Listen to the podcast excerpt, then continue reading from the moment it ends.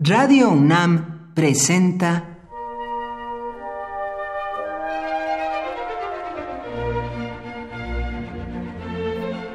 Cuaderno de los Espíritus y de las Pinturas por Otto Cázares.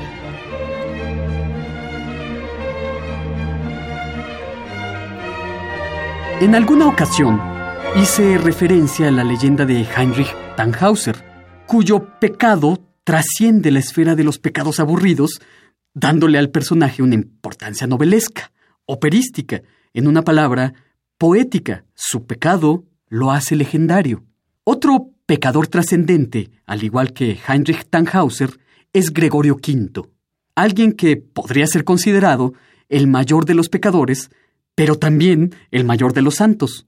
A Gregorio V, que nació en el año 972 y murió solo 27 años después, en 999, lo rodea una leyenda bastante particular.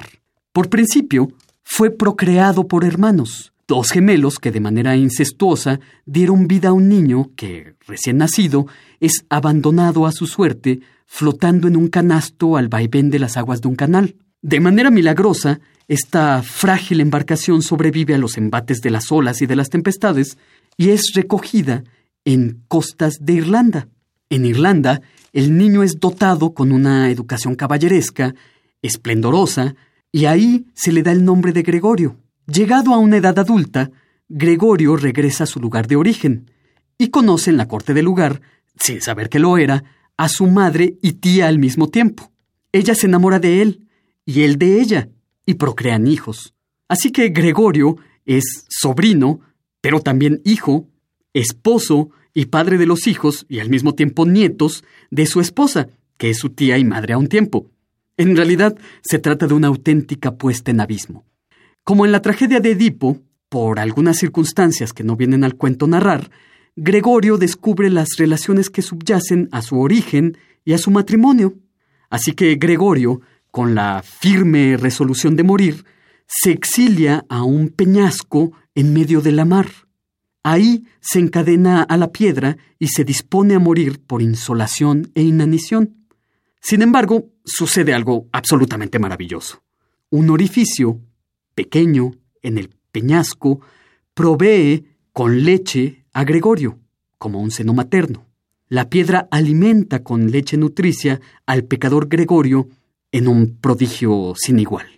Mientras tanto, en Roma, el Papa, que era Juan XV, muere dejando vacío el trono de San Pedro.